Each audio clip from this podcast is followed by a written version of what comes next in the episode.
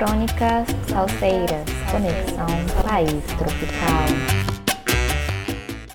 Olá, queridos ouvintes! Sejam muito bem-vindos a mais um episódio de Crônicas Salseiras. Aqui quem fala é a Laiane Furtes, uma jovem com alma idosa, apaixonada por feijão tropeiro e água de coco e que, por um histórico de família, acabou presa em um universo de anedotas, prosas, histórias, enfim, crônicas salseiras. E se você caiu de paraquedas, nunca ouviu ou dançou salsa, esse podcast também é para você. Sim, porque primeiro, a nossa vida ela só é completa quando podemos preenchê-la com coisas novas. Nada está feito e ninguém nesse mundo sabe de tudo, gente. O podcast Crônicas Salseiras, ele é então mais um espaço dentre as tantas vias de streaming para conhecer e compartilhar a salsa, em especial as histórias que a conectam com o Brasil, ajudando a fortalecer nossa identidade como latinos. Agora, gente, lembra que eu falei agora mesmo que a vida ela pede coisas novas e mudanças? Gente, isso é a essência do artista. O artista, ele vive da novidade e é por isso que de tempo em tempos encontramos com uma música que irá quebrar com toda a linguagem produzida anteriormente. A década de 60 foi uma das que desencadeou uma onda de propostas e paradigmas para o cenário mundial das artes. Primeiro, o avanço tecnológico. A possibilidade de conquistar a Lua ela era tão surpreendente quanto o alcance musical dos Beatles. E esse avanço musical, também em outras áreas, não somente do rock, ele def definitivamente ele passou a ser outro a partir da década de 60. Os filhos e os jovens, né, filhos de imigrantes latinos, principalmente porto-riquenhos, nascidos e criados em Nova York, eles estavam sedentos de uma música que tivesse ao mesmo tempo suas raízes latinas e americanas. Eles queriam escutar uma música em inglês mas que também fora em espanhol, tal como se comunicavam e se expressavam nos bairros de Nova York. É o tal do que, do que é chamado de Spanglish. É igual o nosso portunhol, que é a mistura do português com espanhol, ou seja, não é nem português é nem espanhol. Então, aqui nesse caso, é a mistura do inglês com e o espanhol. E, gente, a partir dessa mistura, surgiria então um ritmo que foi chamado de bugalu. Ele foi uma corrente com claros elementos do pop moderno, fusionado com um evidente ar de ritmo cubano. Pois bem, gente, nesse tempo todos queriam dançar e escutar somente o tal de bugalu. A juventude estava crescendo e o mambo e o cha-cha-cha já não dominavam tanto assim. E as pessoas achavam que o baile era muito elegante para eles, entende? Assim, foi assim, ah, eu não sei não sai ser isso, isso daí já não é para mim não, isso é para os meus pais, eu quero uma coisa nova. É uma outra linguagem que está se formando na juventude nova-iorquina. Então, vamos apresentar o nosso artista de hoje. Se você já leu o título de episódio, você provavelmente já sabe estarei falando aqui de Joey Pastrana. Ele é os grandes artistas salseiros super conhecidos, né? Tais quais como Héctor Lavoe, Célia Cruz, Tito Puente. Esses são artistas que ficaram mais no renome. Joe Pastrana, ele sim ficou muito, muito, muito famoso, mas já tanto que esse episódio ele é um pouco mais do underground, digamos assim, da salsa. Mas ele foi muito importante e ele fez um trabalho super legal também, é, de algumas é, composições brasileiras e é por isso que ele está aqui. Então, gente, voltando para essa juventude que estava é, sedenta de música nova em Nova York. Joey Pastrana, ele foi um desses jovens que na metade dos anos 60 é, estava ali direcionando seus dons e estilos de banda para a interpretação do moderno bugalú, ou também como ele foi chamado de Leighton Soul, que foi o nome que alguns músicos, inclusive, é, batalharam e preferiram chamar, como por exemplo um músico que ficou muito importante nesse estilo, que é, se chama Joey Bata. Então, gente, acontece que esse ritmo ele foi a verdadeira ponte entre o R&B, que é a sigla em inglês para Rhythm and Blues, o soul e o rock and roll, mas com a adição de sonoridades latinas, sendo cantado então no que eu falei agora mesmo do Spanglish, que é o inglês com o espanhol. E o nosso artista do quinto episódio, ele talvez tenha sido um dos é, desses, do, desses artistas da época do Bogalu, que foi o artista que mais conseguiu equilibrar esses dois idiomas de uma forma é, muito harmônica e também de conseguir equilibrar a mistura desses ritmos que eu falei, que é o rock and roll, é, o blues, o soul, com é, as raízes latinas, né? Então, conseguimos misturar um pouco desses dois, desses dois não, desses vários ritmos. Então, José Luiz Pastrana Santos nasceu em Porto Rico e se mudou com sua família para Nova York quando tinha apenas quatro aninhos. Desde muito pequeno, ele se afeiçoou muito à música e, em especial, aos instrumentos de percussão, começando a tocar a bateria. Depois ele foi para conga, bongo, campana e, por fim, os timbais. Muito além né, do seu talento com a percussão, Joey, que é o seu nome americanizado, ele também foi um grande compositor, além de ter sido né, o primeiro a implementar um estilo próprio na música latina ao empregar duas vozes femininas ao coro ao invés de uma. E esse grande êxito foi a partir de uma música chamada Rubon Melon, que aparece o coro de mulheres e, gente, só essa pequena mudança foi responsável por várias outras bandas que copiaram esse estilo, um logo da participação e da imersão feminina também no meio musical é, nessa época em Nova York. Mas, gente, misturar os ritmos não é coisa fácil não. Pensar que, ah, que é só pegar o rock and roll e colocar um pouco de mambo. Não, não é, não é exatamente assim, não. Com muito, precisa de muito talento, muita criatividade para misturar os ritmos. E o Pastrana, ele tornou-se um mestre dos ritmos que faziam as pessoas dançarem, balançarem os quadris nas pistas de dança, isso de todo mundo, né? E como percussionista, é lógico que ele ia se aventurar no samba. A gente viu no terceiro episódio de Bossa Nova por Tito Puente que assim que a Bossa Nova chegou nos Estados Unidos, é, na década foi em 62, 65 por aí, as pessoas começaram a conhecer o samba. Isso também em relação de relações políticas de estreitamento dos Estados Unidos com o Brasil e com a América Latina. Então a música brasileira, ela estava assim em auge.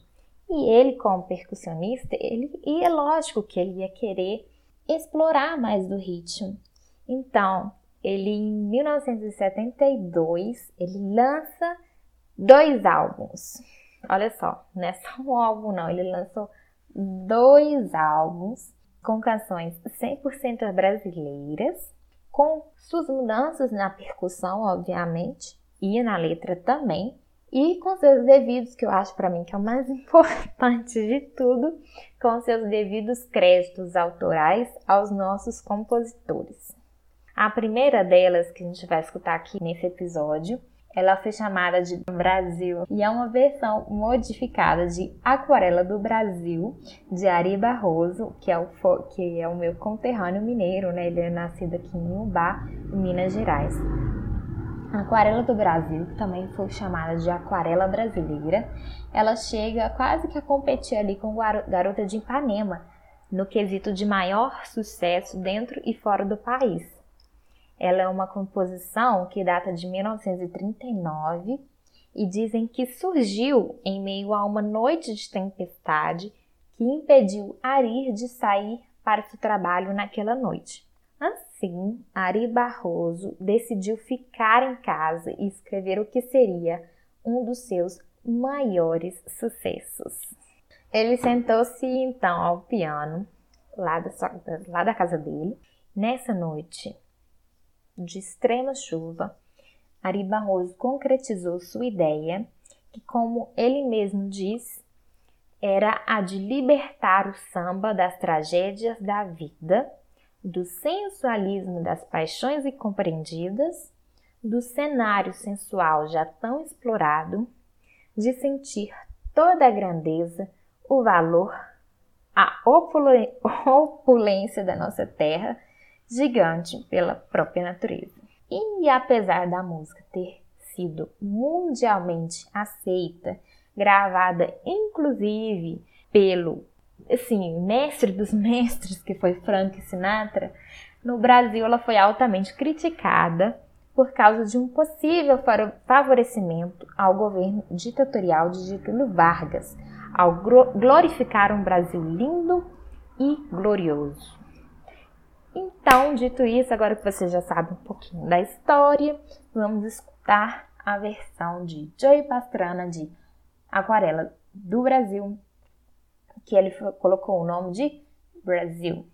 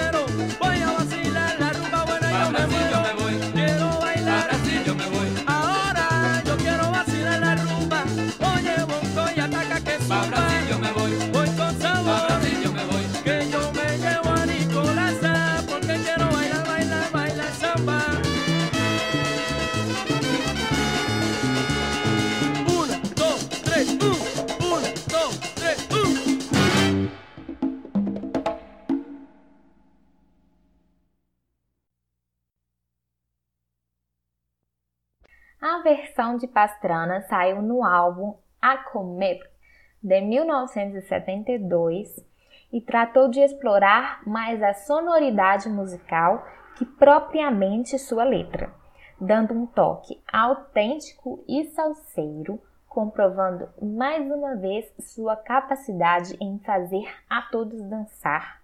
E não somente dançar, mas também de um refrão chiclete que dificilmente sai da sua cabeça. Silvio meu oi, Silvio meu oi. Eu, e só de escutar, já fico com, com, esse, com esse trechinho na cabeça. Essa Brasil, é, eu achei que foi uma versão muito bem feita e sensacional. Então eu falei que eram dois álbuns. O primeiro álbum foi esse A Comer. O segundo álbum ele também lançou no mesmo ano, foi em 1972 e se chama Dom Pastrano. Esse álbum ele ficou conhecido né, por ter o tema do filme The Good Father, é, na versão bolero. Mas pra gente aqui em Crônicas Salseiras, os temas que nos interessa é sambu e tristeza.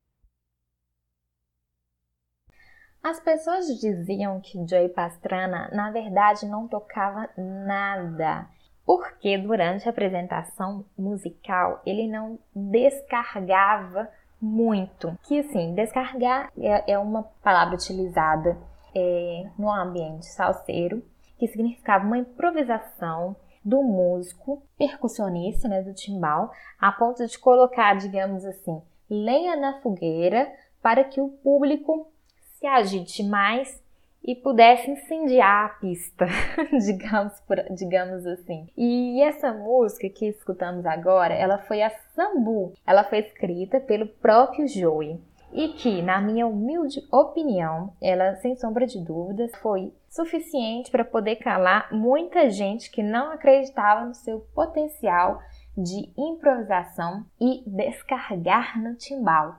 Eu acho que, assim, apesar dela ser bem curtinha, ter 1 minuto e 30, é uma, uma canção com muito potencial para muita coisa. E agora a outra música, que é de 1965, composição dos nossos brasileiros Niltinho e Haroldo Row, Ela já foi, gente, essa música já foi regravada em 35 países e ela possui mais de, anotei, mais de 586 regravações. É muita regravação e é um samba muito clássico. É uma letra muito bem feita e arranjos também Niltinho, ele em uma entrevista ele contou que a história da música ela surge através de uma briga com que né, com sua esposa, que na época era namorada, e essa briga ele tinha deixado ele amuado, assim, arriado pelos cantos, e ele que sempre fora um cara extrovertido, de alto astral, ele acabou tendo seu comportamento em evidência. E um amigo dele falou assim: Nossa, o que está acontecendo? Aí ele contou para ele: Não, briguei com a minha esposa. E aí ele, o amigo dele virou e falou assim: Ô oh, rapaz, manda essa tristeza embora. E essa frase, dentro da cabeça de Nilton, ela foi crescendo, crescendo e tomando aquele jeitinho de samba. Depois, Haroldo Lobo, né, quando ele mostrou a composição dele para Haroldo Lobo, ele fez algumas modificações, deixando a letra mais curta, porque originalmente ela estava muito longa. Então ele praticamente ele relata, nossa, ele praticamente mudou tudo, mas ficou perfeita e ele manteve também a mesma melodia. Então vamos escutar a versão de Joey Pastrana, Tristeza.